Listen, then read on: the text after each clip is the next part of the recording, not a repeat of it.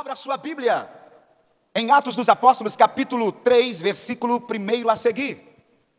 Estou muito feliz com tudo que Deus está fazendo em nosso meio. Deus tem uma palavra para nós. Diz assim o texto: Certo dia, por volta das três da tarde, Pedro e João foram ao templo orar. Um homem aleijado de nascença estava sendo carregado. Todos os dias ele era colocado ao lado da porta, chamada Formosa, para pedir esmolas a quem entrasse no templo. Quando ele viu que Pedro e João iam entrar, pediu-lhe dinheiro. Pedro e João se voltaram para ele e disse: Olhe para nós. O homem fixou o olhar neles, esperando receber alguma esmola. Pedro, no entanto, disse: Não tenho prata nem ouro, mas lhe dou o que tenho. Em nome de Jesus Cristo Nazareno, levante-se e ande. Então Pedro segurou o aleijado pela mão e o ajudou a levantar-se. No mesmo instante, os pés e os tornozelos do homem foram curados e fortalecidos. Ele deu um salto levantou e começou a andar. Em seguida, caminhando, saltando e louvando a Deus, entrou no templo com eles. Quando ouviram caminhar e ouviram louvar a Deus, todos perceberam que era o mesmo mendigo que estava, que tantas vezes tinham visto na porta formosa e ficaram perplexos. Admirados, correram todos para o pórtico de Salomão, onde o homem permanecia com Pedro e João e não se afastava deles. Uau! Nesta noite eu quero colocar como tema da nossa mensagem: rompendo os limites das famílias e da religião. Romper os limites. O que me chama a atenção, Michel, é que um único encontro, que encontro é esse, hein, pastora Graça? Um único encontro, presbítero Augusto, com um discípulo ou dois discípulos de Jesus, fora o suficiente para que esse mendigo paralítico rompesse os limites que a família de origem estabeleceu a ele, que a religião estabeleceu a ele. Um único encontro, Amanda, com os discípulos de Jesus, fez esse homem romper com os limites que a família lhe impuseram. Sabe qual é o meu desejo nesta noite? É que o Espírito Santo toque no nosso espírito e faça nós entendermos no espírito que nós somos discípulos de Jesus. Ah, vou repetir de novo que eu quero que você diga amém, eu creio assim, eu recebo essa palavra. O meu desejo nesta noite, Michael, é que todos os cristãos aqui possam receber no seu espírito que todos nós, presbítero Beto, nós somos discípulos de Jesus nessa terra. Aleluias! Diga para o seu irmão, essa é para você. Diga, você é discípulo. É. Um único encontro. Vamos lá. Esse texto fala de, desse encontro. Esse texto fala de um homem que nascera cego. Se nós formos ler todo o texto, nós vamos entender que agora ele já está na fase adulta, Carol. Ele passa dos seus 38 anos. Na cultura judaica, quando a parteira fala, olha, está chegando os dias do nascimento, e ela, cheio de experiência, diz, olha, porque é mais ou menos assim, não é? Olha, parece ser um menino. E tem, cada uma, tem lá os seus, as suas crenças, a maneira de falar, olha, por causa disso, porque a barriga está assim, mais alta, mais baixa, mais quadrada, mais redonda, é menino. Mas independente se era fosse menino ou menina, no período do nascimento, os pais eram convidados, os tios eram convidados, porque era período de festa, era tempo de alegria. Mas quando fosse um menino genival, a parteira então preparava nascia e quando ela anunciava na sala, é um menino que chegou, o pai fazia uma festa com, avô, com os avós, eles celebravam porque o judeu ele entende que o menino é aquele que vai perpetuar o nome da família. Eles permaneciam no mínimo mais oito dias ali, porque Gabriele, oito dias depois, esse menino era levado ao templo para ele passar pela circuncisão, que era na logo recém-nascido, recebia, Elisângela, o sinal de Deus para que quando esse menino se torne homem, e ainda que vá para uma guerra, e lá ele case com mulheres que não são israelitas, o filho nasça debaixo dessa aliança de Deus. É por isso a circuncisão. Mas a história, Michel, conta que agora essa família reunida, cheio de expectativa, João Carlos, essa família ouve no quarto choros a parteira diz assim, presbítero Wilson: é um menino, uma festa inicia-se na sala, mas vão limpando Walter, a criança. e logo então os pés estão para dentro, os tornozelos torcidos. Agora a sala tem uma festa, mas a parteira vai chamar o pai para vir para o quarto. E ele diz assim, presbítero Beato: Não, não, traga o meu filho, eu quero mostrar para os avós. É período de festa, é tempo de festa. E ela diz: Não, não, é preciso que você entre para você ver o seu filho. E ele reluta um pouco, mas aceita entrar no quarto. E logo então ele vê uma deficiência física. A crença dos judeus, Wesley, é que crianças que nascem com algum nível de deficiência física é porque não receberam o favor de Deus. Porque não tem Diomedes a bênção de Deus, é o castigo de Deus. Há pecado na família, há pecado na geração. E esse é o estigma dessa família. Com essa notícia, o que era festa, Michel, agora se torna um ambiente de tristeza, frustração, decepção e do juízo de Deus. Os avós que ficariam oito dias para ir agora ao templo para o momento glorioso, social, religioso, para o menino ser circuncidado, agora não vai mais, pastora Graça.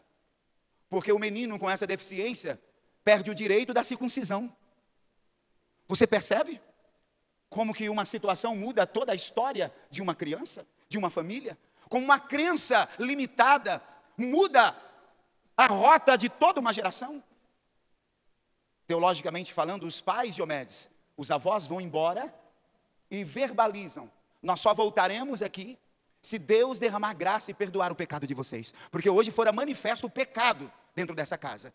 Se um outro menino nascer e nascer perfeito, voltaremos. Se isso não acontecer, nós nos desligamos de vocês, porque o juízo de Deus está sobre vocês. Essa era a crença. Esse menino, aos 13 anos, não recebe a festa do Barbaracá. Robson, não é agora aos 13 anos tendo o direito de ir ao templo. Depois da cerimônia, saírem nas ruas principais e o pai falando junto com os avós, dizendo: Ei, esse é meu filho amado, em quem eu tenho alegria. Ele sai agora da condição de menino e ele agora é homem. Essa festa pública não acontece.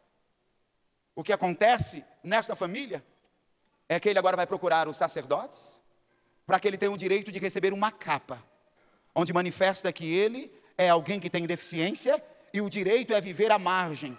O direito é receber esmola. O direito, o nome social é mendigo.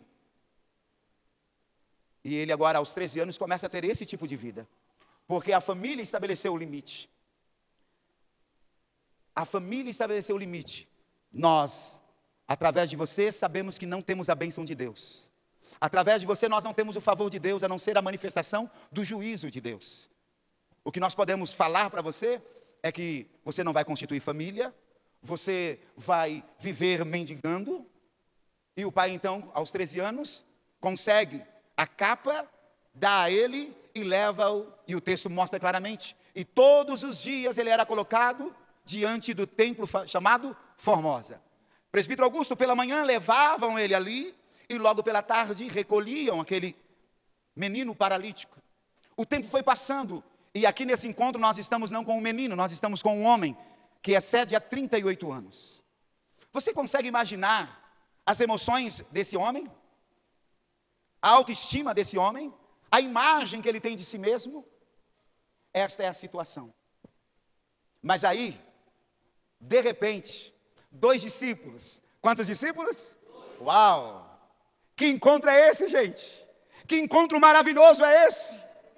Que coisa extraordinária esse encontro traz para a vida daquele homem. Teologicamente falando, esse momento acontece entre 65 a 70 dias depois da ressurreição de Jesus. Jesus ressurge dentre os mortos, vence a morte e fica 40 dias ministrando aos discípulos. Depois dá uma ordem: fiquem em Jerusalém até que do alto vocês sejam, sejam revestidos. E eles foram revestidos. E eles revestidos.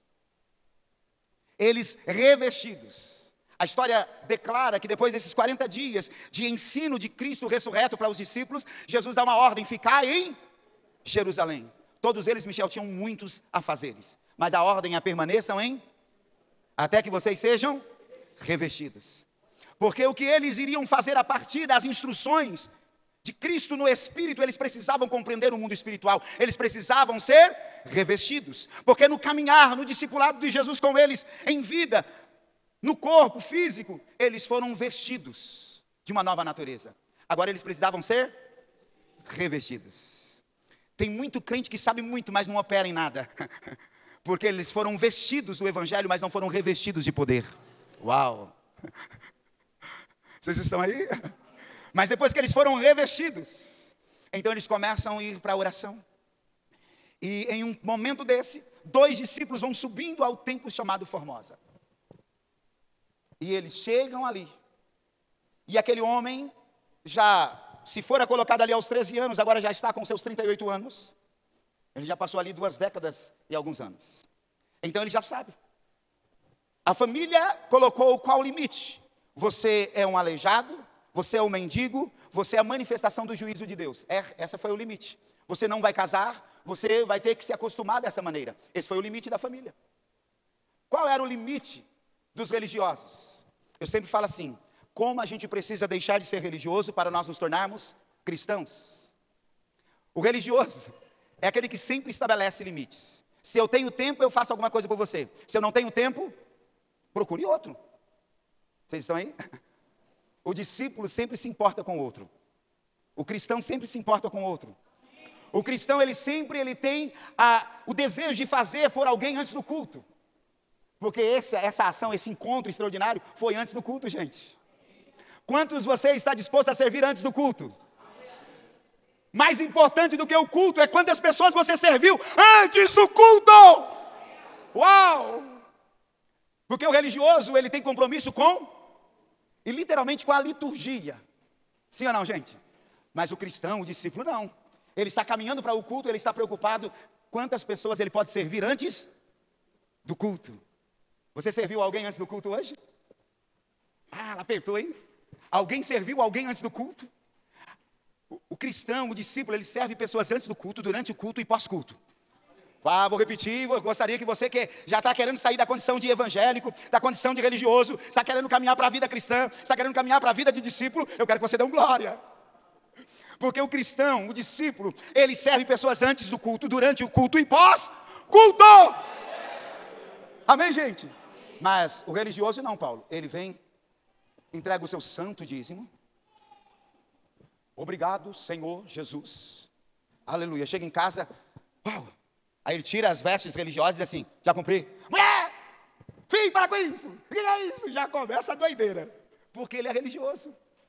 Se ele cumpriu o papelzinho litúrgico que a religião lhe impôs, essa veste da hipocrisia que a religião impôs, essa veste de acreditar que é melhor, superior ao outro. Ele cumpriu isso, ele já diz assim: já estou com a minha consciência mais tranquila. Ah, o cristão, o discípulo não. Ele diz: eu preciso servir antes, durante e pós-culto. Eu quero doar a minha vida para aqueles que precisam de um encontro que possa mudar os limites que a família impôs. Gente, é isso que é ser cristão. É isso que é ser discípulo. Ter a consciência que o encontro seu com uma pessoa vai mudar os limites que a família impôs a ele. Vocês estão entendendo? Olha só, qual fora o limite que a religião impôs para aquele moço? Os religiosos viram ele, talvez desde os 13 anos ali, pastora Grazi. E o judeu, ele é tão religioso, é tão religioso, que ele ama, em determinados lugares, é, operar na ação social do TCDK. Manifestar a benevolência ou a bondade de Deus aos menos favorecidos. Ele ama fazer isso. Que para o judeu é o TCDK. Tem pessoas olhando, eu vou dar uma oferta para esse morador de rua. Não tem ninguém olhando no próximo. Você não, você não, não tem um cuidado de Deus, é você mesmo. Não. Você é miserável, não tem ninguém para ver que eu vou dar oferta. Não vou te dar oferta. Os religiosos, eles então olhavam para o mendigo olhavam para as pessoas que estavam ao redor, então vinha e davam tzedekah, esmola. Dava, manifestava a bondade de Deus por meio de moedas, de trocados para aquele mendigo. Os religiosos nunca convidaram aquele paralítico nem para ir no primeiro ambiente do templo, Robson, que era o lugar dos gentios e deficientes. Porque o segundo lugar era exatamente o lugar santo, onde era só para os judeus. E o lugar santíssimo, só para o sumo sacerdote uma vez por ano. Mas ninguém chamava porque só davam esmola. Porque o religioso, ele sempre dá ao outro aquilo que não vai fazer falta. Aquilo que não está em uso para ele, ele dá aos outros. Aquilo que não vai pesar a ele, ele dá aos outros. Inclusive a partir do tempo que tem. Se eu estou com pressa para eu fazer uma compra, isso é suficiente para eu não atender ninguém. Você conhece pessoas assim? São religiosas. A religião estabeleceu o limite. Eu dou a você aquilo que não me custa. Eu dou a você aquilo que não me tem valor. Eu dou a você aquilo que me dá louvor social. Eu dou a você esmola, o TCDK, porque as pessoas sabem o quanto eu sou bom, por isso dou a você. O religioso faz isso. Se fosse hoje, é aquela assim: vou te dar oferta, sorria que eu já estou dando uma sopinha. Ó, está chegando frio, vou te dar um agasalho, mas vamos tirar uma selfie? Agasalho, selfie, sorria que você vai ficar quentinho agora. Esse é o religioso. A religião estabeleceu esse limite. Eu te dou aquilo que não me custa, mas não convido você para ter as experiências que eu tenho. Porque você não merece as experiências que eu tenho. Esse é o religioso. Esse homem, ele tinha essas duas, esses dois limites. Limites que ele recebeu da família de origem e limites que ele recebeu da religião. Nesta noite Deus trouxe você aqui e eu quero ser, em nome de Jesus, um discípulo do Senhor para romper com os limites que a família de origem tem dado a você limites que a religião impôs em você. Em nome de Jesus eu quero declarar: Deus rompendo esses limites na sua vida. Amém, gente? Nós precisamos crer nisso. O texto então mostra que agora ele está nesse lugar, mas agora está subindo as escadarias dois discípulos de Cristo. E os discípulos vão e ele logo de maneira muito natural levanta as mãos pedindo uma esmola e os discípulos faz com ele coisa que ninguém faz os discípulos falam assim: Michel, eu quero que você olhe para nós. Eu quero que você fixe os seus olhos em nós. Eu quero que você compreenda que eu não vou te dar o que você quer, mas eu quero te dar o que ninguém está te dando. Eu estou te abrindo a oportunidade de me ter como referência, de ter a minha vida como alguém que se importa com você. Ser cristão é isso, gente.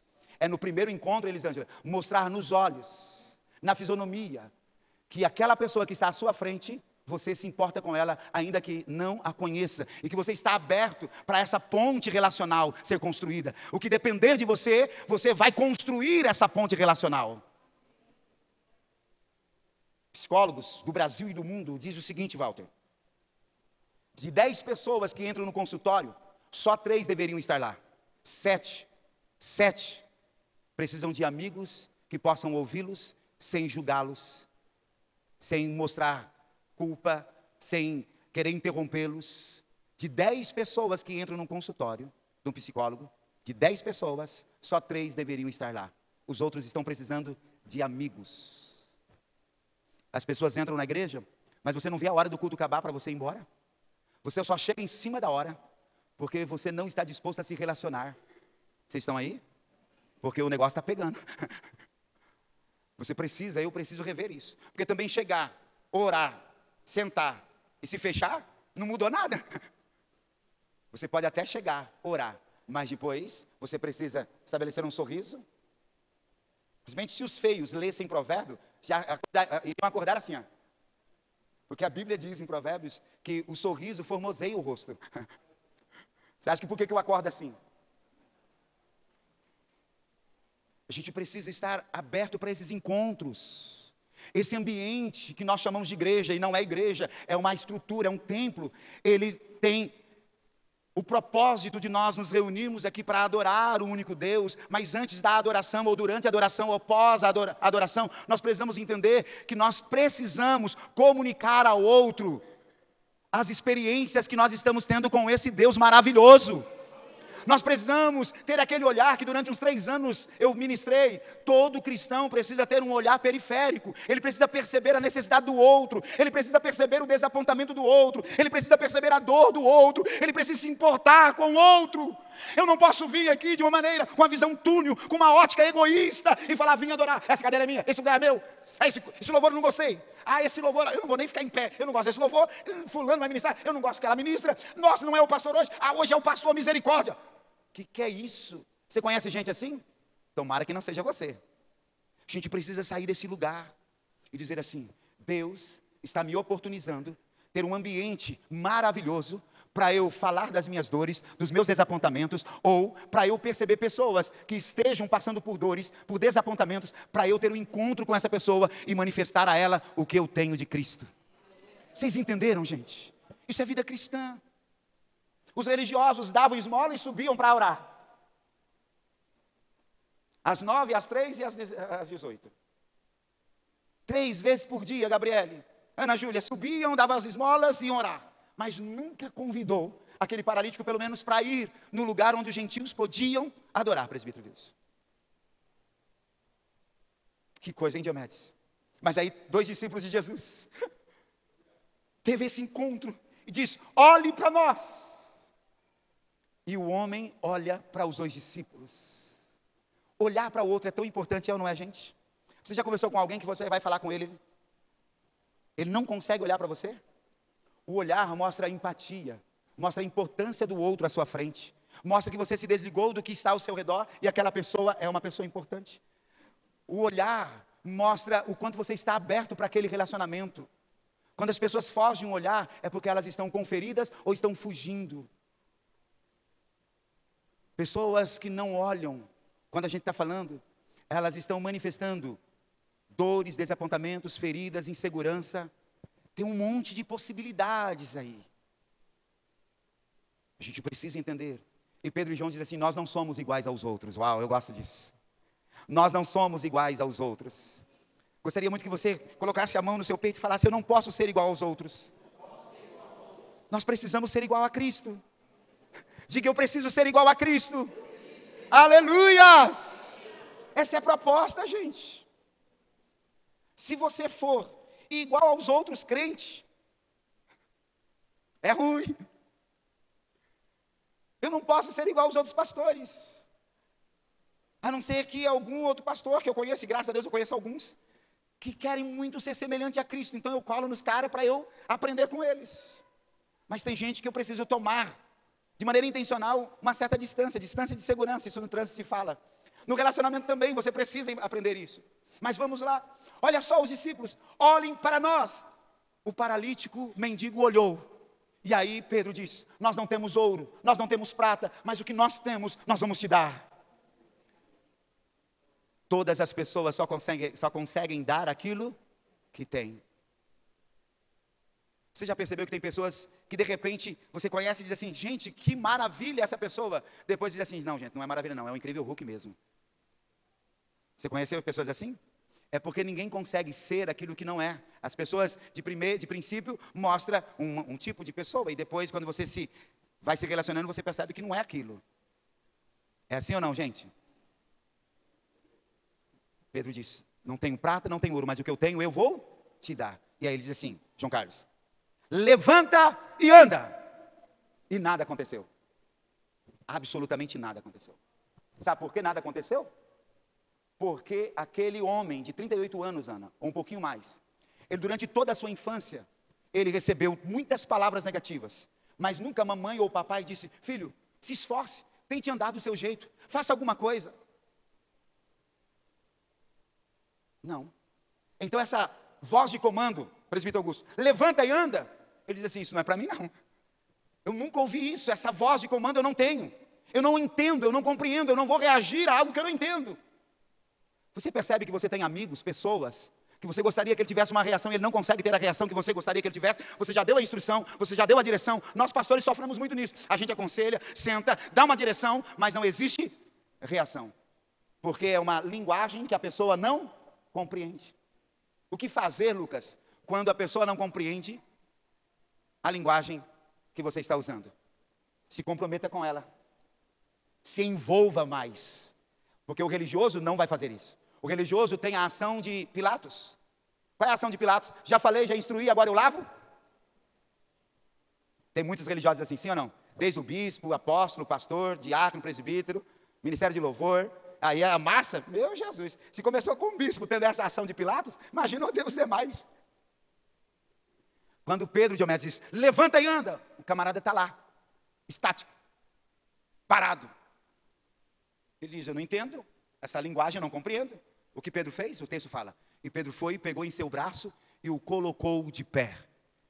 Envolvimento, comprometimento. Eu me comprometo não só com aquilo que eu falo, eu me comprometo com quem eu falo. Uau!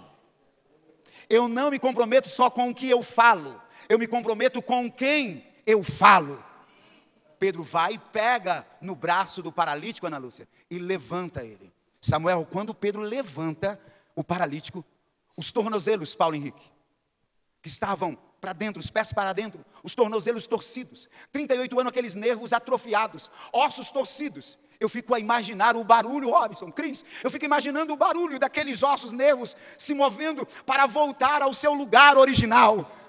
Uma ação, um comprometimento, não uma voz de comando, uma ação, um comprometimento de Pedro, traz o milagre para aquele homem. Agora ele olha para os seus pés, Michael, e diz: Gente, os meus pés são idênticos, iguais aos outros. E então ele dá um salto. Ele começa a andar, saltar, pular e adorar a Deus. Ele adora a Deus. Agora, o texto mostra: Pedro e João, antes do culto, serviu. Serviu ou não serviu? Antes do culto, ele serviu aquele paralítico. Ele deu ao paralítico aquilo que ele ia se fortalecer no culto. Ele ia prestar culto a Deus, ele ia orar, receber de Deus, mas ele deu antes desse momento porque ele já era um discípulo. Agora, sabe o que o discípulo faz? O seu lugar não é aí. Vamos subir as escadarias e vamos cultuar com a gente. vamos cultuar junto. E ele sobe. Eu fico imaginando, há mais de 38 anos, agora a primeira vez ele entra no templo. Quantas vezes, Michel, aquele homem desejou entrar no templo? Agora ele entra no templo e ele entra com os discípulos, os religiosos, diz: é o mendigo? É o paralítico? É, vamos ver o que aconteceu. E agora todos começam a saber que discípulos de Jesus, presbítero Augusto, liberou uma palavra e se comprometeram com aquele homem paralítico e mendigo e mudou os limites que a família de origem deu a ele e a religião deu a ele. Os limites era a mendicância da família de origem. Da religião era até as escadas. Os discípulos fez ele subir as escadas, entrar no templo e adorar a Deus. Já pensou, Heber? E o texto diz assim no versículo 11: Admirados, correram todos para o pórtico de Salomão, ou para a varanda, o lugar onde os gentios podiam cultuar, onde o homem permanecia com Pedro e João. E esse homem, Michel, não se afastava deles. Você compreende isso? Ele recebe a cura, evangelista Cecília. Esses discípulos removem os limites da família de origem e da religião. E ele compreende isso tão profundamente que ele sobe com os discípulos para a adoração e ele permanece exatamente junto desses discípulos. Por que, que ele permanece junto, Paulo Henrique? Porque ele sabe exatamente quem possibilitou ele ter uma outra vida diferente do que a família impôs e do que a religião impôs. A gente precisa tomar muito cuidado com as conexões que a gente tem, com as amizades que a gente vai nutrir, porque são essas conexões que fazem a diferença para o nosso futuro. Fique em pé, por gentileza.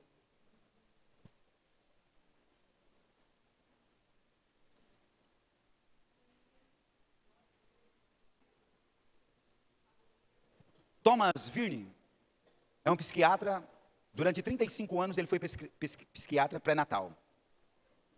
E dentro de uma pesquisa ele diz que aos cinco meses da gestação, talvez antes, mas ele diz assim, a pesquisa mostra que aos cinco meses de gestação, o estado emocional da sua mãe faz exatamente ele ter a sua personalidade, principalmente a sua autoimagem.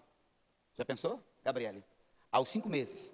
E na sua pesquisa, junto com muitos outros, ele diz assim, Robson, que o estado emocional dessa mãe, a maneira que o pai ou o parceiro faz ela sentir amada, querida, segura, esses sentimentos passam de maneira total para essa criança, sem filtro algum. Quando a criança está sendo gerada nesse período exatamente de cinco meses em diante, e a sua mãe tem medo, insegurança, não recebe afeto, proteção do seu pai, insegurança financeira, todas essas situações vai, vão estabelecer a sua personalidade e principalmente a autoimagem na fase adulta. De repente você nem se compreende. O porquê que algumas vezes você tem um medo do nada. Lutas pelas quais você já venceu, lutas maiores, mas essas lutas menores que estão à sua frente, você fica parado. Você fica na inércia, insegurança, ansiedade, tantas outras coisas. Quando eu li esse livro, eu comecei a fazer algumas orações e pedir para Deus me arrancar daquele lugar. No período da gestação da minha mãe, meu pai estava no período de beber, bater, fugir. Então a minha mãe um dia sabia o que ia comer, outro dia não sabia o que ia comer. Um dia ela era agredida, outro dia não. E eu fui gerado exatamente nesse ambiente.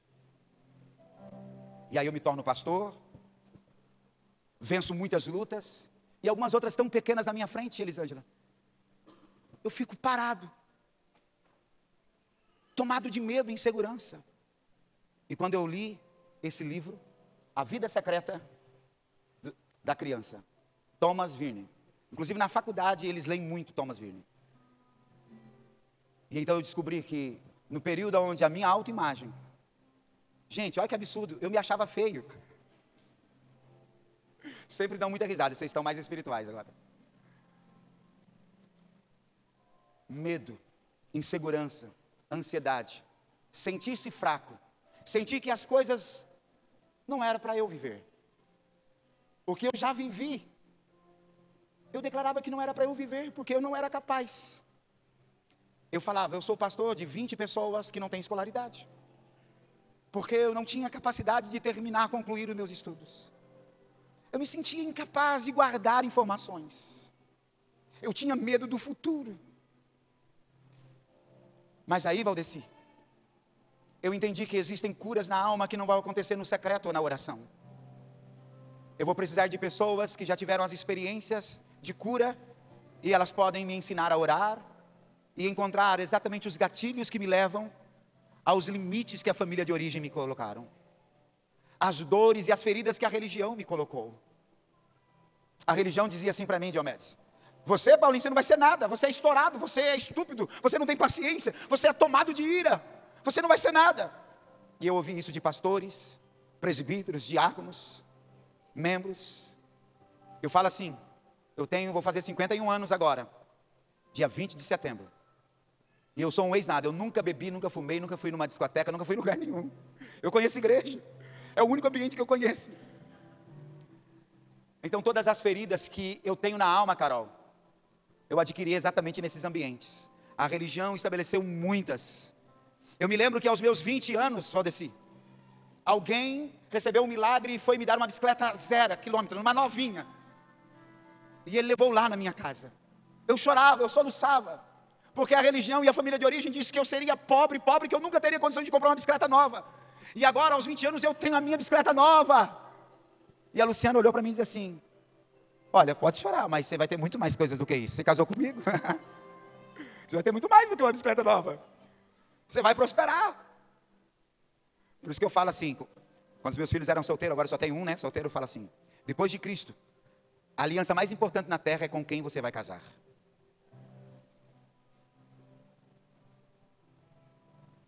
Se eu tivesse casado com uma outra mulher e não a Luciana, eu não estaria no lugar que estou, não teria conquistado o que eu conquistei e não seria o que sou. Isso está muito fixo. Porque todas as vezes que eu falava da imagem que eu tinha de mim mesmo por causa dos limites da família de origem, ela olhava para mim e falava assim: Eu te amo, você é inteligente e você vai romper os seus limites. Aí falava, vai para a reunião de pastores, converse com homens que sabem mais do que você, avance. Vocês estão aí, meninas? Quais são as palavras que você fala para o seu A Luciana fez eu acreditar que eu sou inteligente, gente. 31 anos casado. Eu brinco com ela e digo assim: ainda que você hoje fale que eu sou burro, eu não acredito mais. Deus já te usou tanto que agora eu sei que o que a família de origem me disse que eu era burro, incapaz, Agora, a família atual já falou que eu sou inteligente e sou capaz. Eu quero perguntar se você deseja vir para frente, para nós orarmos com você. Para alguém ser um discípulo na sua vida e esse encontro de oração fazer você sair daqui sabendo: eu vou vencer os obstáculos, eu vou romper os limites que a minha família de origem trouxe para mim, eu vou romper os limites que a religião trouxe para a minha vida, eu vou romper. Se você deseja, eu quero que você venha à frente. Pode adorar a Deus.